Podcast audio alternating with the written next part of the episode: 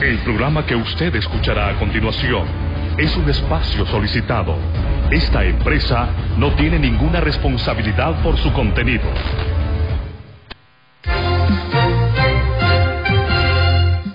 El Colegio Profesional Superación Magisterial Hondureño Colprosuma presenta su programa. La voz del Colprosuma, la voz libre, honesta, consciente y combativa del Magisterio Nacional. La voz del Colprosuma con Francisco Ramírez y Merari Rodríguez.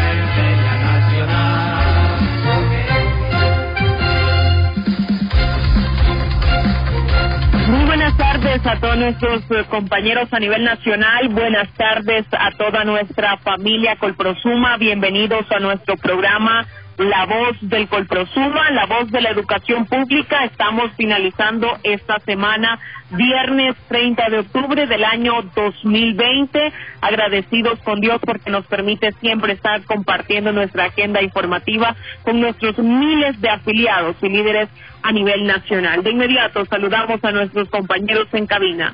Buenas tardes, compañero Francisco Ramírez. Muy buenas tardes, Ingrimerari Rodríguez Rodríguez.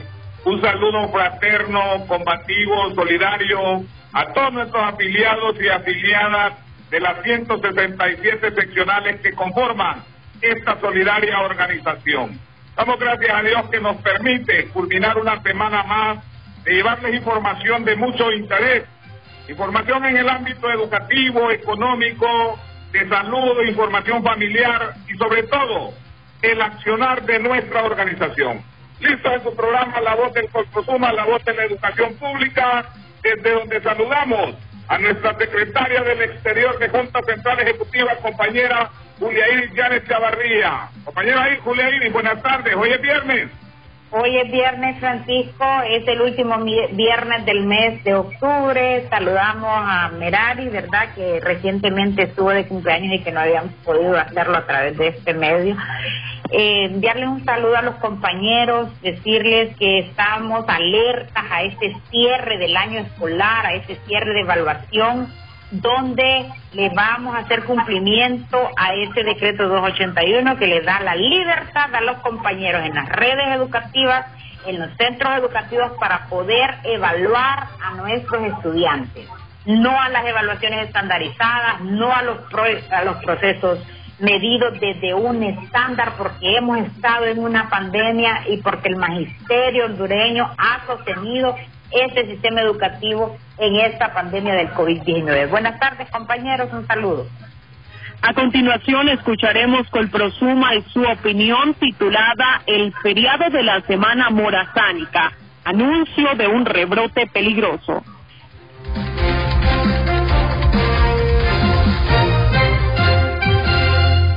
Colprosuma y su opinión.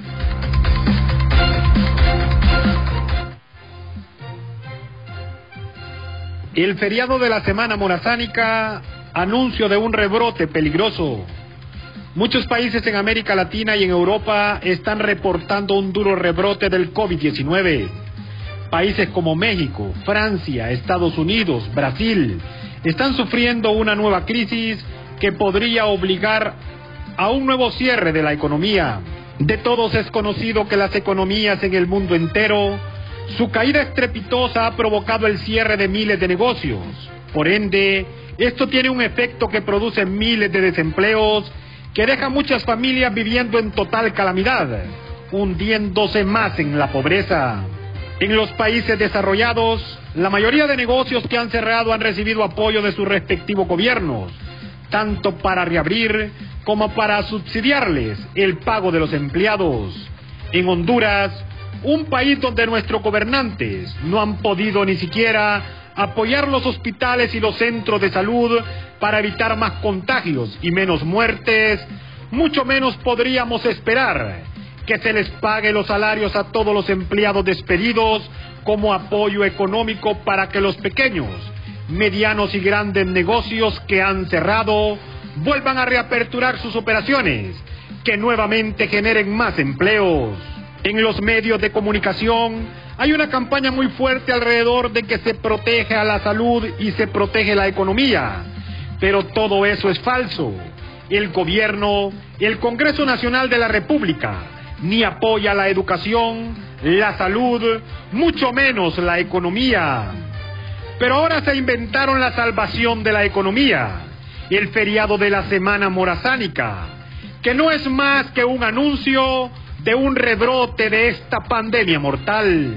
Lo primero que hacen es crear un desasosiego en la sociedad, haciéndoles creer, haciéndoles sentir que tienen que salir de sus hogares para desestresarse, cambiar de ambiente. Este es un mensaje de relajamiento falso, que no es nada más ni nada menos que un llamado a la muerte. Reconocemos que el turismo genera mucho empleo, que los empresarios han hecho enormes inversiones, pero entendemos mucho mejor que es mucho más importante proteger la vida.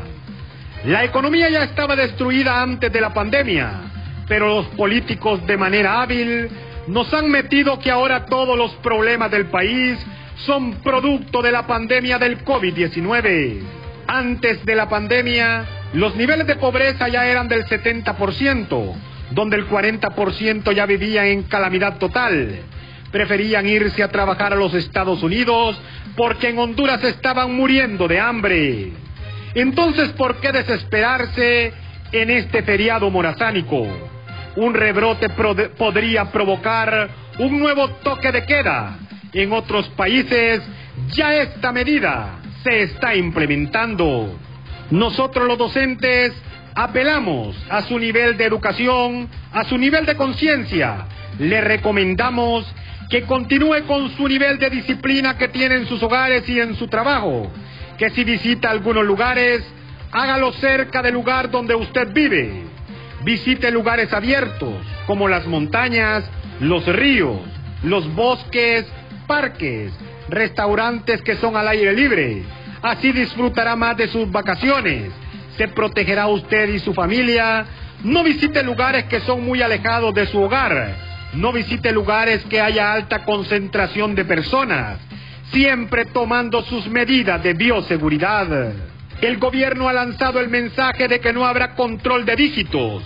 Usted no debe de atender con locura esta nueva autorización, porque esto violenta las medidas de bioseguridad, violenta las medidas sanitarias, pone en alto riesgo su vida y la de sus familiares.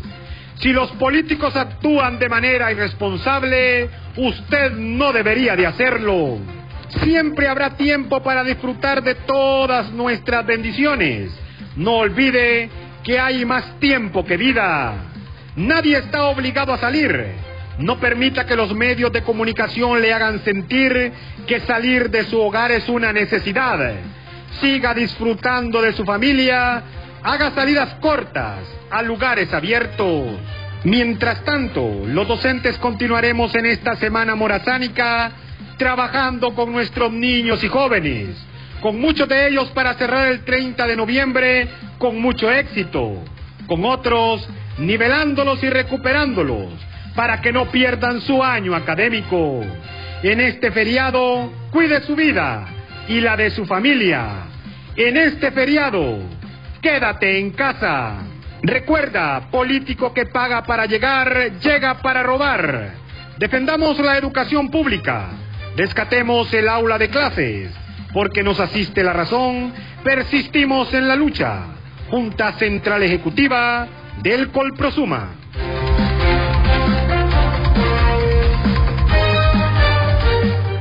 Si está obligado a salir de casa, recuerde que al volver debe tomar medidas para prevención del COVID-19. Evite el contacto cercano con su familia. Al entrar, quítese los zapatos, déjelos afuera o échelos en una bolsa. Quítese la ropa en la entrada y colóquela dentro de una bolsa y lávela cuanto antes. Dese un baño. Desinfecte con alcohol las llaves, carteras, teléfono y lentes. Al llegar a otro lugar, lávese las manos, los brazos y el rostro con agua y jabón. Demuestre su amor protegiendo a su familia de los riesgos del COVID-19.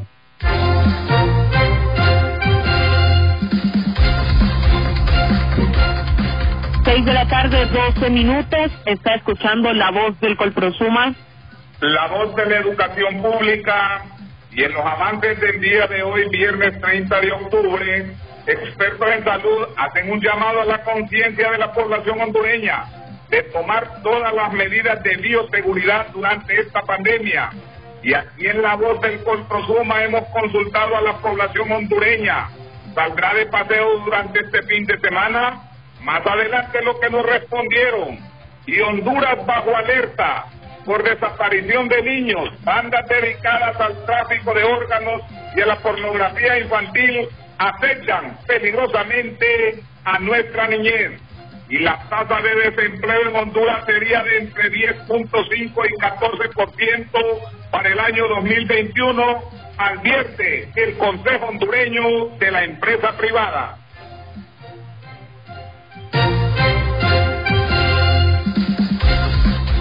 A continuación, nuestra sección salud.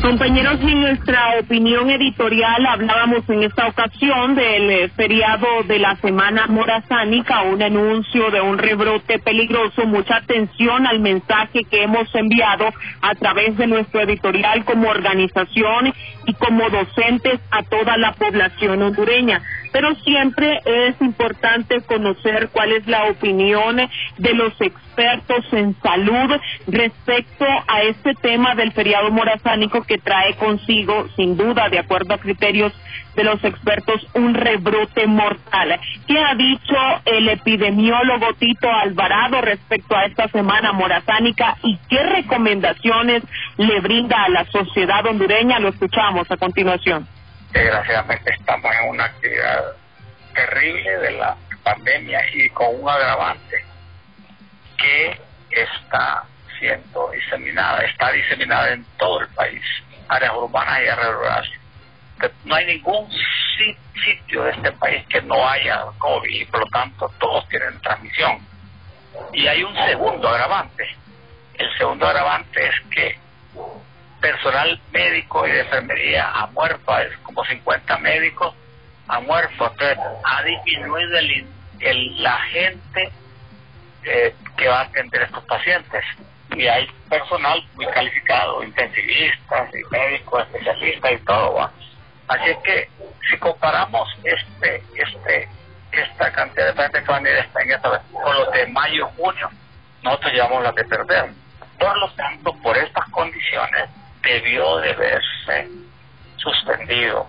Es decir, que ante la evidencia franca de que todo el mundo, todo el mundo ha habido rebrotes y todo el mundo está cerrando menos Honduras, es una desgracia que ocurra eso, porque le estamos ayudando a que el virus se reproduzca. Doctor Alvarado, ¿por qué el gobierno insiste con que la semana morazánica viene a salvar un poco la economía si ya estaba quebrada desde antes de la pandemia?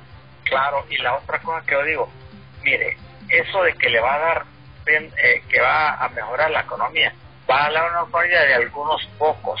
Mire, ¿cómo puede usted decir de que va a mejorar la economía si la gente no tiene dinero? No tiene dinero en los bolsillos, son pocos los que tienen, pocos los que tienen, y no los que van a ir por los que tienen, eh, eh, eh, eh ¿cómo se llama? Los que tienen casas y, y, y, propiedades en sitios playeros y todo. Entonces la economía no va a mejorar, como dicen ellos, no va a mejorar porque no hay dinero. Y ese es un problema. Y el, y el cambio, el daño que va a hacer es terrible, terrible, terrible. Escuchábamos el criterio del epidemiólogo Tito Alvarado, muy interesante lo que él nos mencionaba y también desde este espacio, compañero Francisco, compañeros a nivel nacional que nos escuchan, hacer el llamado, apelar a la conciencia de la población hondureña de no caer en ese falso mensaje que hay en los medios de comunicación, que este feriado morazánico es de relajamiento. Eso no es nada más y nada menos que un llamado a la muerte. Debemos ser conscientes de lo que está pasando en nuestro país, que estamos en medio de una pandemia, estamos viendo lo que ocurre precisamente en este momento en Europa, donde ya hay un rebrote, donde nuevamente hay miles de contagiados por COVID-19 si eso, si venimos a decir que va, vamos a recuperar la economía en una semana donde no sabemos la cantidad de personas que se van a movilizar, estamos completamente equivocados. Ya vivíamos con una economía destruida antes de la pandemia y con altos niveles de pobreza. Así es, compañera Mirari, y siempre en relación a este feriado moratánica, moratánico, perdón, este podemos decir vacaciones a la muerte y es que aquí no hay restricciones en cuanto a circular, aquí salen todos. Aquí ya no hay ese, ese famoso último dígito de acuerdo al día que nos toca circular. Pero mucho cuidado. Escuchamos nuestra opinión editorial que nos hacía referencia a que es un mensaje cautivador, pero muy peligroso. Tenemos que salir a desestresarnos. De esa forma nos quieren llevar al matadero. Pero, y dicen, nos vamos a vacacionar pero realmente este es un llamado a la muerte y ahí escuchábamos al experto en salud que nos decía claramente, disciplina, conciencia, hay que tener medidas de bioseguridad en caso, en caso que se pueda salir, pero ya nos decía, a un lugar muy alejado de las multitudes, evitar ese contacto permanente, ese contacto directo con la población. Hay que ser responsable, nada nos obliga a salir en este periodo morazánico. Pero hemos consultado, hemos consultado a la población hondureña qué opinión tienen sobre el feriado moratánico. ¿Van a salir a pasear? ¿Cuentan con los recursos económicos para irse de vacaciones? Vamos a escuchar lo que a continuación nos decían nuestra población sobre el feriado moratánico. Me preguntan si voy a salir en Semana Morazánica. Pues la verdad que mi respuesta es no. Una, en medio de una pandemia del coronavirus donde todos están expuestos a contagios en todo lado, hay que tener mucha precaución y mucho cuidado. Si usted de los que va a salir, le digo cuídese mucho, amigo. Y dos, pues la verdad que en mi familia hay muchas personas con problemas sistémicos, ya sean problemas hipertensivos, cardíacos o problemas diabéticos. Y yo no voy a ir a exponer para que después yo venga donde ellos y yo el contagio pase así como si nada, yo pueda rescatarme, salvarme y dejarlos a ellos expuestos como familiares o inclusive llevarlos hasta la muerte por cuestiones como dicen de no tener eh, la precaución ni tampoco cuidarme como debe ser, no voy a exponer a otros. Y tres, pues sí, si es por los recursos, pues claro que sí. En esta pandemia la mayoría estamos bien, bien mal económicamente. Y pues la verdad que lo único que yo puedo mandarlos a, a que nos cuidemos, a que seamos sensatos si vamos a salir o no. Y pues esta es mi opinión. Nos alegra escuchar que la población hondureña, o en su mayoría, a la que hemos consultado en la voz del Colprosuma, están realmente conscientes y es que tampoco las, eh, la situación económica no ayuda mucho. Hoy, el Consejo Hondureño de la Empresa Privada emitió un comunicado en atención al decreto legislativo el que traslada las, eh, las festividades cívicas de los días 3, 12, 21 de octubre a partir del primero miércoles del mes de noviembre del presente año. Ellos informan a la comunidad hondureña que para el sector privado el asueto inicia el miércoles 4 de noviembre a las 12 del mediodía y finaliza el sábado 7 de noviembre a las 12 meridiano. Esto para las empresas que tienen contratos colectivos vigentes y que deben cumplir con las disposiciones.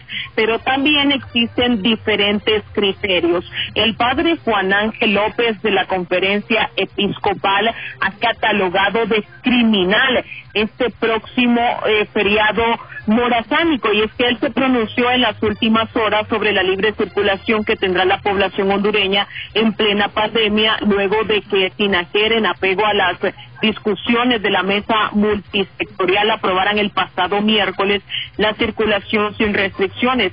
Al respecto, el vocero de la Conferencia Episcopal de Honduras dijo que estamos de acuerdo que no solo la pandemia mata y que el hambre crece, pero no hay ingresos en muchísimos hogares, aseguró el padre, quien también dijo, pero de eso a la irresponsable actitud de abrirlo todo sin límite es casi criminal. Le envía un mensaje a la población hondureña diciendo, por favor, que si a los que nos gobiernan no les importa, usted sea prudente, añadió el padre López en un mensaje publicado en las redes sociales. A las inquietudes del religioso también se ha sumado la preocupación por parte de los médicos del país que ya coinciden que la semana morazánica podría desatar un rebrote del virus. Si está obligado a salir de casa, recuerde que al volver debe tomar medidas para prevención del COVID-19. Evite el contacto cercano con su familia. Al entrar, quítese los zapatos, déjelos afuera o échelos en una bolsa. Quítese la ropa en la entrada y colóquela dentro de una bolsa y lávela cuanto antes. Dese un baño. Desinfecte con alcohol las llaves, carteras, teléfono y lentes. Al llegar a otro lugar, lávese las manos, los brazos y el rostro con agua y jabón. Demuestre su amor protegiendo a su familia de los riesgos del COVID-19.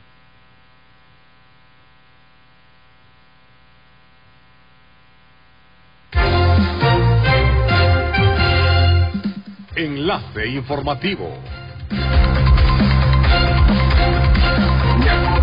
Con el pago del mes correspondiente a octubre, algo que ha sorprendido, compañera Merari, algo que nos ha sorprendido. Y la pregunta es, ¿qué buscan con esta puntualidad no muy común en esta pandemia? Cuando estos meses anteriores nos pagaban hasta el siguiente mes, pero mire que ha sorprendido que las autoridades de finanzas ya tienen a todo el magisterio pagado en lo que corresponde a octubre. Esperamos que esa misma puntualidad la demuestren en los próximos meses, que se normalice la fecha de pago, se nos cumpla con lo ya establecido que es que cada 20, cada 20 de mes tiene que estar ya acreditado nuestro salario. Compañera Julia Iris Janes Chavarría, está pagado todo el magisterio ya hoy que terminamos, o perdón, a las puertas de culminar el mes de octubre. Francisco y compañeros que nos escuchan, creo que octubre eh, nos da la pauta de que el magisterio en su exigencia del pago puntual y en este programa que nosotros lo hemos venido diciendo, eh, nos da la razón. El mes de octubre es la pauta clara de que el, el Estado en sus finanzas sí puede cancelarle al magisterio en, de forma masiva eh, un solo día. Este, este mes de octubre se tardaron únicamente dos días y medio o tres días por ahí para poder cancelarle al, al magisterio completamente. Nos alegramos, Francisco, porque nuestra legislación, el, llámese Estatuto del Docente o Reglamento de la Carrera Docente, también establece que en el mes de noviembre, porque hoy tenemos último viernes de octubre, pero en el mes de noviembre, que es el cierre del año escolar, nosotros los profesores gozamos, y así dice nuestra legislación, de nuestras vacaciones remuneradas, Francisco y Merari. Eso significa, porque la ley dice que debemos de, debemos de percibirlas el mes antes a la fecha que la vamos a gozar. Nosotros iniciamos a, nuestras vacaciones el primero de diciembre y se termina en enero, el último día de enero. Significa que el gobierno, la Secretaría de Finanzas, como nos ha demostrado en este mes de octubre, nos cancelará las vacaciones según el estatuto del docente para el mes de noviembre. De igual manera nos pagará el mes de noviembre de forma puntual, porque no queremos pensar, Francisco, no queremos que esto sea una promoción para que el magisterio salga masivamente a ese feriado morazánico que se ha establecido sin ninguna restricción, como ya lo hemos estado hablando en este programa, que irresponsablemente vamos a tener una población contagiada de COVID-19 y todavía no tenemos la capacidad de poder tener conciencia en la población para poder evitar el contagio y, y peor aún, atender un rebrote de esta pandemia del COVID-19. No queremos pensar que al magisterio hondureño se le ha pagado por promover el turismo y por promover esa semana morazánica. El magisterio respeta el calendario cívico escolar. Nosotros respetamos que Francisco Morazán Quesada se celebra el 3 de octubre y no el Día de los Muertos y no el Día de los Santos. Entonces el magisterio se quedará en su casa, guardará su dinero, podrá invertirlo en alimentación y sostener la educación pública en este año 2020 que le ha costado y lo ha, lo ha eh, lo ha tenido eh, que, promover, sostener desde el, salario percibido mensualmente por el docente. Nos alegramos porque el profesor va a pagar su internet, señor ministro. Por eso no exigimos que el maestro tenga su salario en el mes de, eh, puntual el 20 de cada mes, porque los compañeros deben de pagar su internet su telefonía móvil, sus aparatos electrónicos para poder eh, tener la conectividad con sus estudiantes. De ninguna, de ninguna manera el Colprosuma promoverá ninguna movilidad humana en este tiempo de pandemia. El COVID existe, compañeros. Son muchos los profesores caídos por esta enfermedad. Guardemos el distanciamiento social, sigamos con el confinamiento, mantengamos el dígito de circulación disciplinadamente como todo docente hondureño debe de hacerlo. Buenas tardes, compañeros. Y siempre en este tema vamos a escuchar la voz oficial, la voz institucional a través de nuestro presidente de Junta Central Ejecutiva, compañero Arnoldo Beniel Flores Reyes. Durante estos tiempos de pandemia hemos tenido muchos retos en este año lectivo 2020 uno de ellos ha sido garantizarle a nuestros niños y jóvenes el pan del saber en estos tiempos tan difíciles, con el esfuerzo, el compromiso de los maestros, de los padres de familia, deseo de superarse de los niños y jóvenes, lo hemos logrado. Otro gran reto que se ha tenido como magisterio, como Colprosuma, es que se le respete a los maestros su estabilidad, su trabajo. Y en ese sentido, pues también hemos ido avanzando positivamente como también eh, hemos estado enfrentados a que se le garantice a los maestros el pago de su salario. Hemos hecho una labor destacable y dentro de lo que es el pago del salario, que se les pague de manera puntual a todos los maestros. Ahí hay que mencionar que durante los últimos, durante la pandemia existieron atrasos considerables de más de un mes a lo que es el pago de los salarios docentes. Hemos hecho diferentes acciones, gestiones para que eso se corrija y se pueda pagarle de manera puntual. Ya este mes de octubre que se finaliza, pues ya se ha visto una reducción significativa en lo que es el, el, eh, atraso que ha existido en el pago de los, del maestro, de los maestros.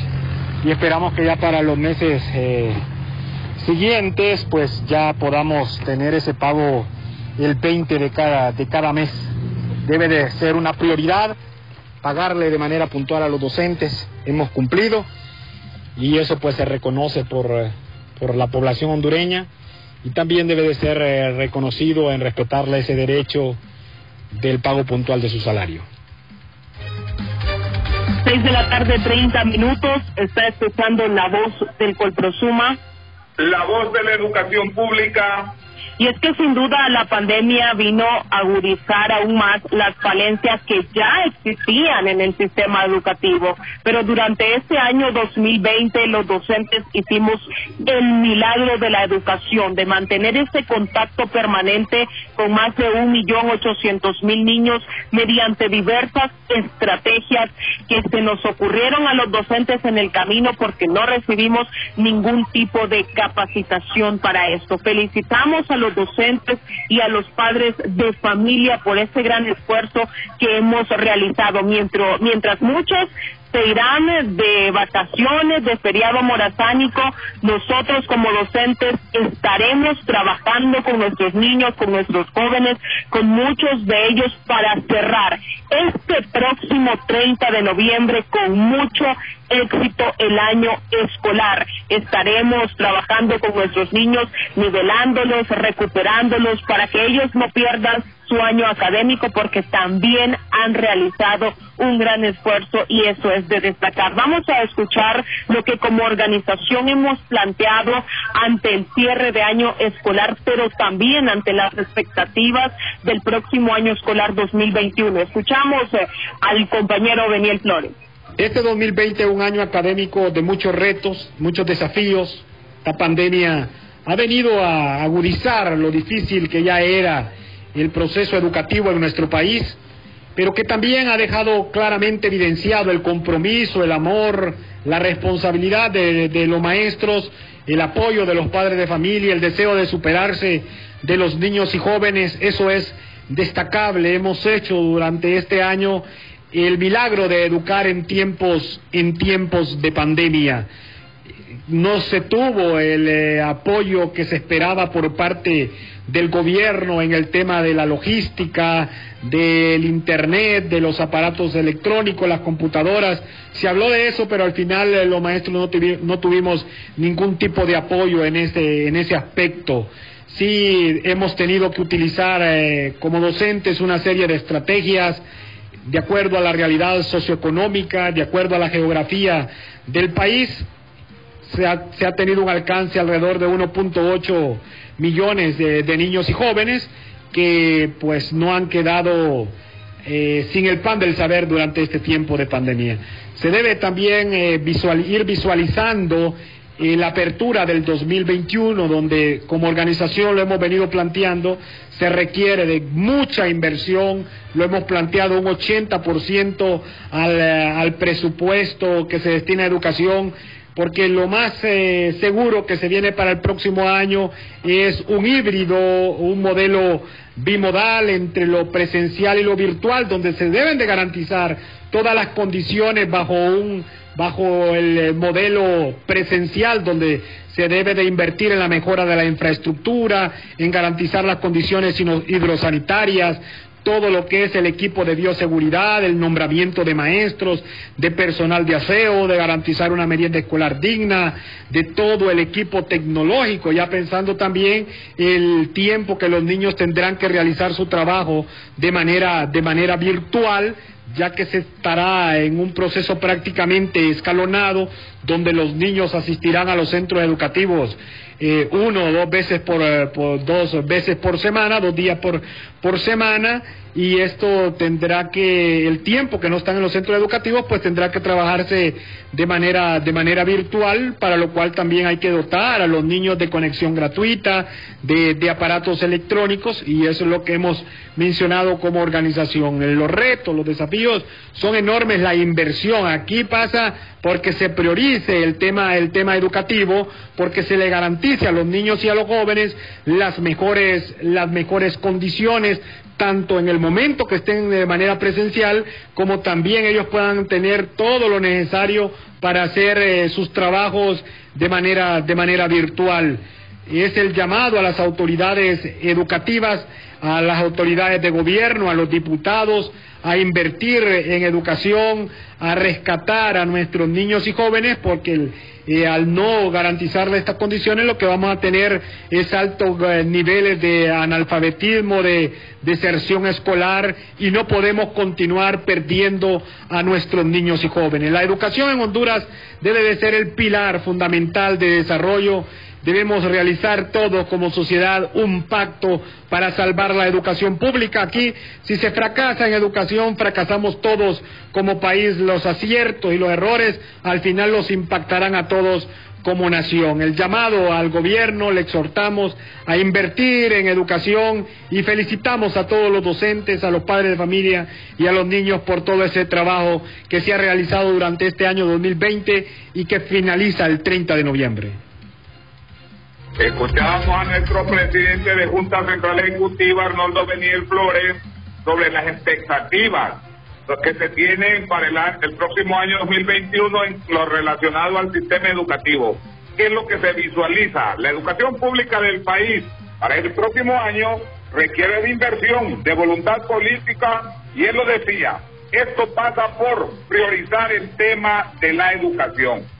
El sistema educativo todos lo sabemos, estamos conscientes que es el eje fundamental para el desarrollo de cualquier país. Los países desarrollados le apuestan a la educación y esa forma de apostarle se ve plasmado en una inversión real. Pero ¿cuáles son las expectativas de los docentes para el próximo año 2021?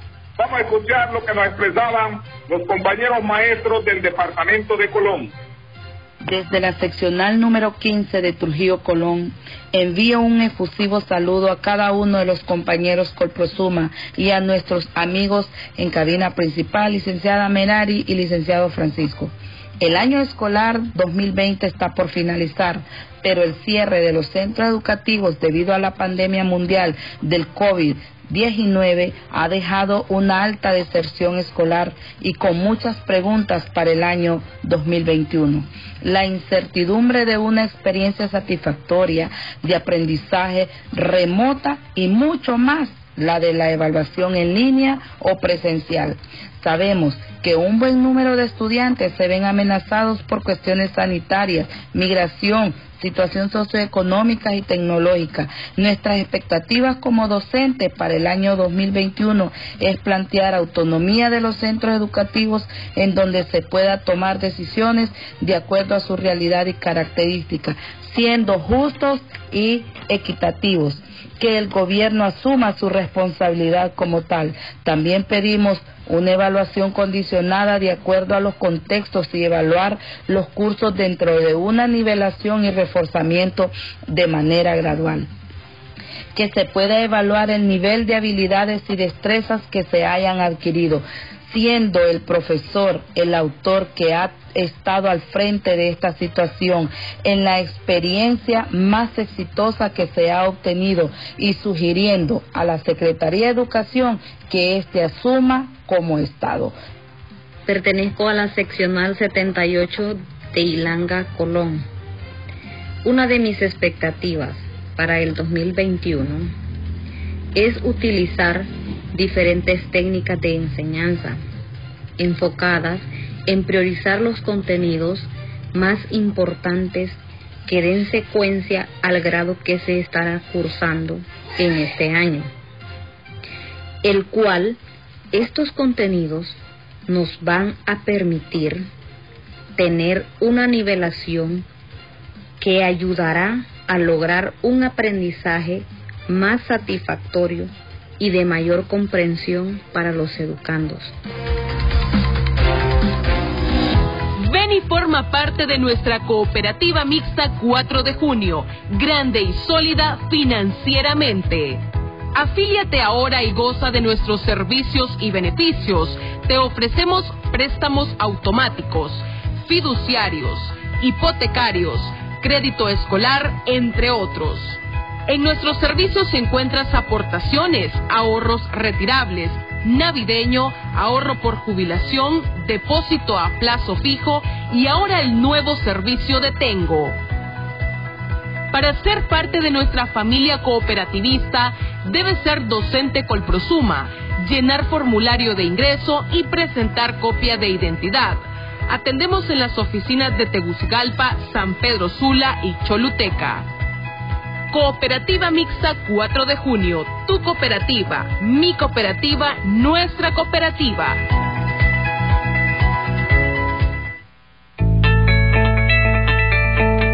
El Fondo de Auxilio Mutuo Profesor Leovigildo Pineda Cardona del Colprosuma, sólido financieramente, le ofrece a todos nuestros afiliados los siguientes servicios.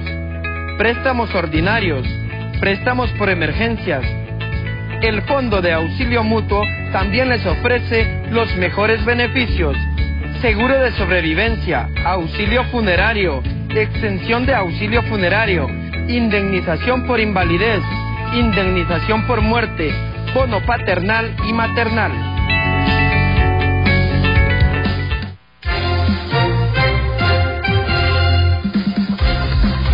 Seis de la tarde, 41 minutos. Está escuchando la voz del Colprosuma. La voz de la educación pública.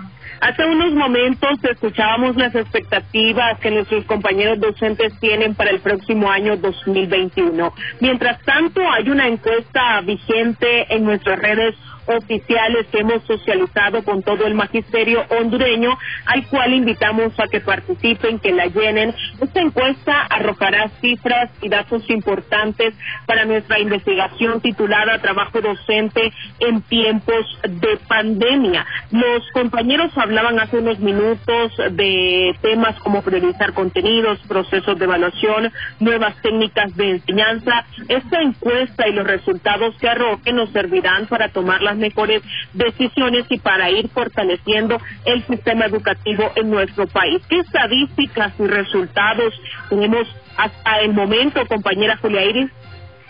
Bien, eh, Merari, a 15 días de haber iniciado la encuesta que el Colprosuma, el observatorio, eh, igual eh, acompañado por la red de Estrado y la Internacional de la Educación, ya tenemos las primeras pesquisas.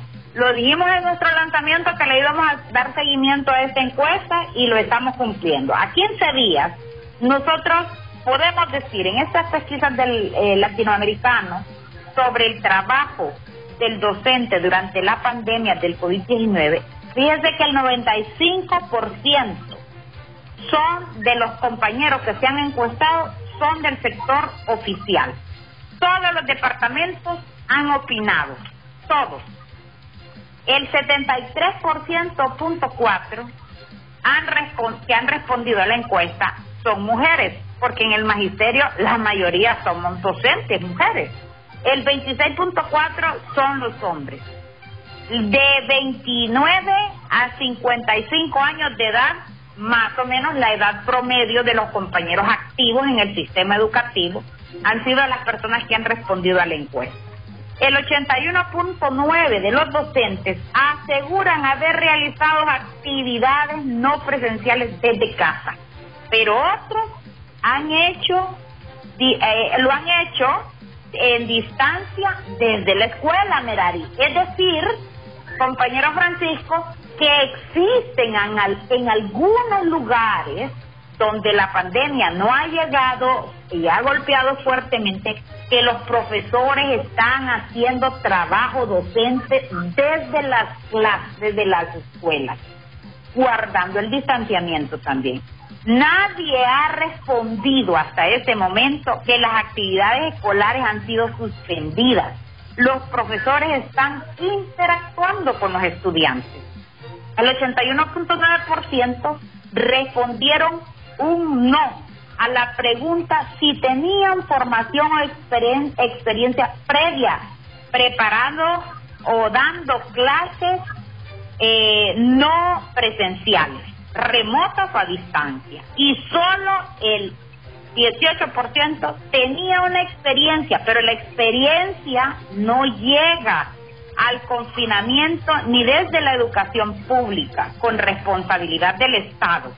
La experiencia la han adquirido por procesos o eh, en espacios donde ellos se desenvuelven como docentes pero en espacios no oficiales. Es decir, no han recibido los compañeros por parte del Estado, por parte del gobierno, una preparación para poder atender a la población, aun cuando llevamos eh, casi ocho meses de la, del distanciamiento. No hemos, no hemos tenido la, la, la preparación para poder atender a la población de forma a distancia.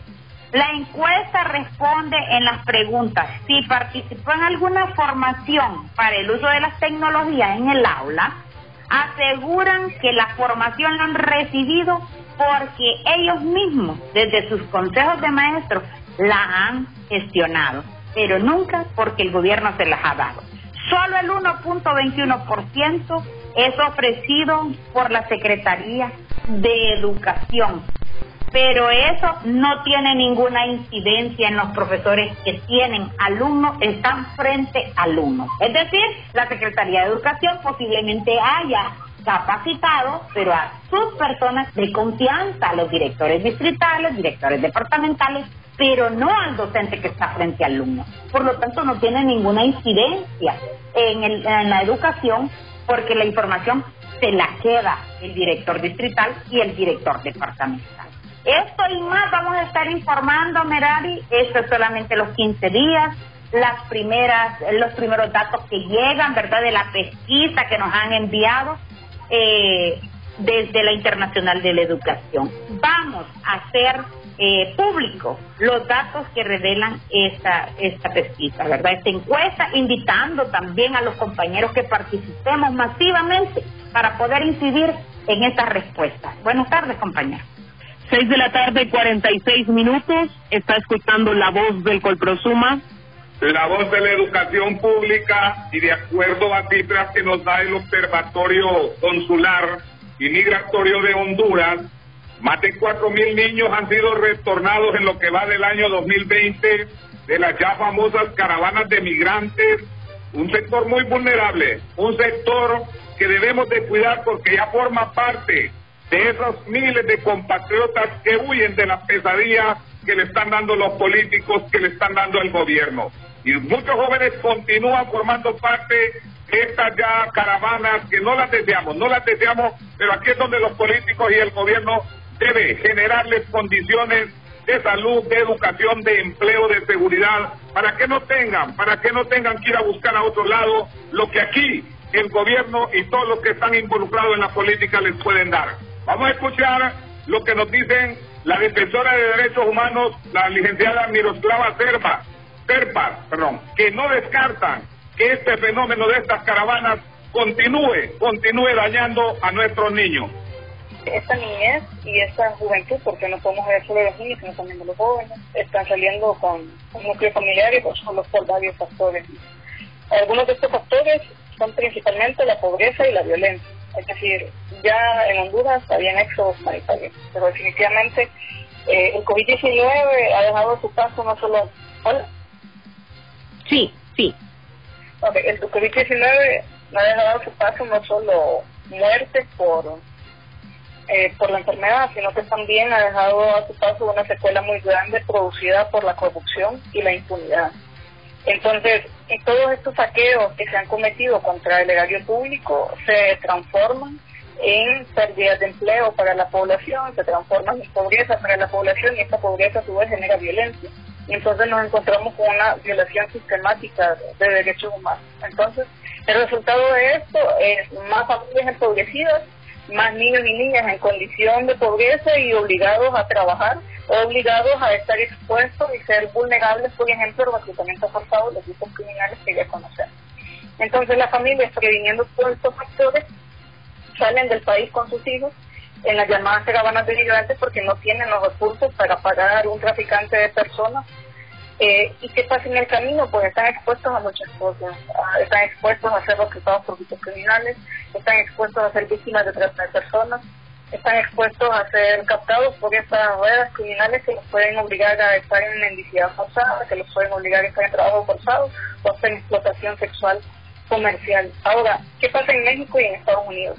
En México y en Estados Unidos, cuando llegan y hacen una distinta solicitud, eh, pueden ser separados de sus familias, padres e hijos. Y ha pasado, y hay muchos casos, solo de Honduras, solo lo que había en 545, eh, de familias que habían sido separados, padres e hijos en la frontera. Los hijos se habían quedado en la frontera de Estados Unidos y los padres habían sido retornados. Ahora, ¿qué pasa con estos niños que están retornados? Pues es un reintegrarlos al sistema educativo, reintegrarlos al sistema de salud, al sistema social. Es una problemática muy grande y bien difícil de, de atender, sobre todo frente a un Estado con los índices de desigualdad como el de Honduras. ¿No podríamos descartar que en los próximos meses continúen estas eh, caravanas formándose, saliendo del país? Bueno, lo que nosotros visoramos como defensoras y defensores de derechos humanos en la materia y expertos en la migración es que vienen, vienen crecimientos eh, significativos de expulsión de población del país. Escuchábamos el criterio de la defensora de derechos humanos Miroslava Cerpas, quien no descarta que continúe este fenómeno migratorio y encabezado por los niños y jóvenes de nuestro país. Hoy, en uno de los editoriales de un medio de comunicación reconocido en el país, lo titularon Imperdonable crueldad e indiferencia contra los niños en Honduras. Abominables son los hechos de violencia en todas sus manifestaciones cometidos en perjuicio de los menores de edad, frente a los cuales nuestros gobernantes y la sociedad en general muestran una imperdonable indiferencia. Esta semana se informaba sobre el asesinato de un niño de 11 años en el departamento de Santa Bárbara, unas pocas horas después en un atroz crimen que se dio a conocer en el paraíso. Apenas son dos expedientes perturbadores entre centenas de crímenes consumados en detrimento de nuestros indefensos niños. Este amplio segmento de la población está cada vez más expuesto a los abusos, atropellos, a las violencias en una sociedad hostil donde no existen garantías de respeto a los derechos humanos de los menores. Este editorial destaca entre lo más importante que los niños están pereciendo violentamente en su propio núcleo familiar, además de que son utilizados para tráfico de órganos, abuso sexual, trata de personas y sometidos ahora por bandas de narcotráfico y otras redes. Solamente durante esta pandemia al menos 500 menores de edad habrían desaparecido en el país a juzgar por cifras que han sido referidas por activistas de derechos humanos con base en informaciones de autoridades de seguridad locales y de la Policía Internacional. Son algunas de las líneas que destaca este editorial en uno de los medios de comunicación publicados este día que revelan, desnudan realmente cuál es la situación de la niñez en Honduras, esa niñez, ese sector vulnerable que ha quedado simplemente desprotegido a vista y paciencia de las personas que nos gobiernan. Seis de la tarde, cincuenta y tres minutos. Está escuchando la voz del Colprosuma la voz de la educación pública. A continuación presentaremos un resumen de breves informativas donde el Consejo Hondureño de la Empresa Privada advierte que la tasa de desempleo en Honduras sería entre 10.5 y un 14% para el próximo año 2021. Esto y más a continuación.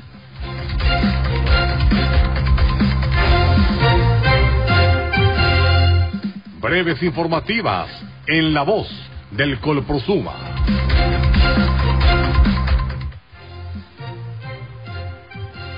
El gerente de asesoría legal del Consejo Hondureño de la empresa privada, Gustavo Solórzano, advirtió este viernes que la tasa de desempleo abierto en Honduras para el 2021 podría llegar entre 10.4 al 14%, lo anterior con base en los hallazgos encontrados en un estudio realizado en el marco de la pandemia a un aproximado de 1.300 empresas.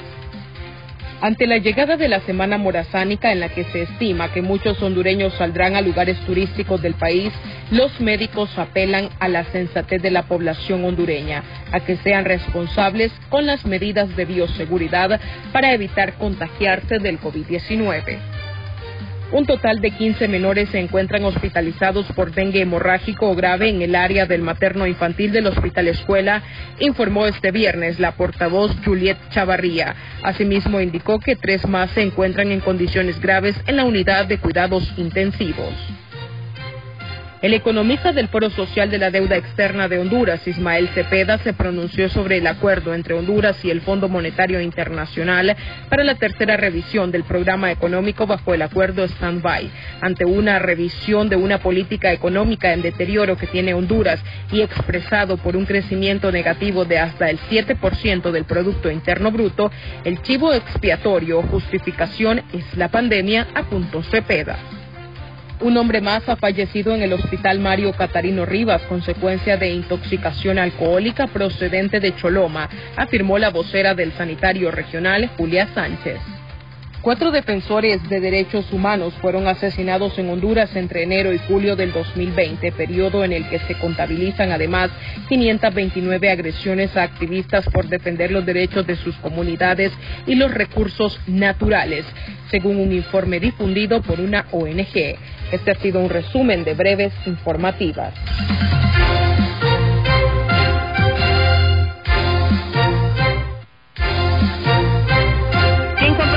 Hemos llegado al final de nuestro programa La Voz del Colprosuma. No hay tiempo para más, solo para desearles un feliz y bendecido fin de semana. Nos escuchamos el domingo en Colprosuma Informativo en punto de las 8 de la mañana. Buenas noches, bendiciones.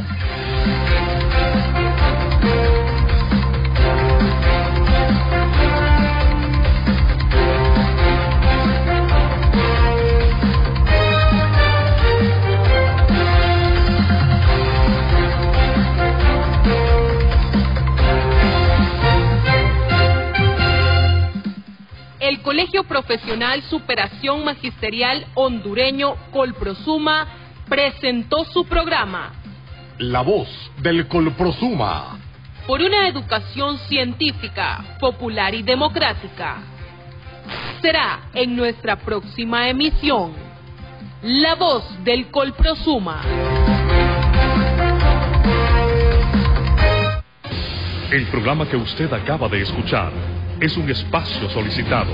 Esta empresa no tiene responsabilidad por las opiniones aquí vertidas.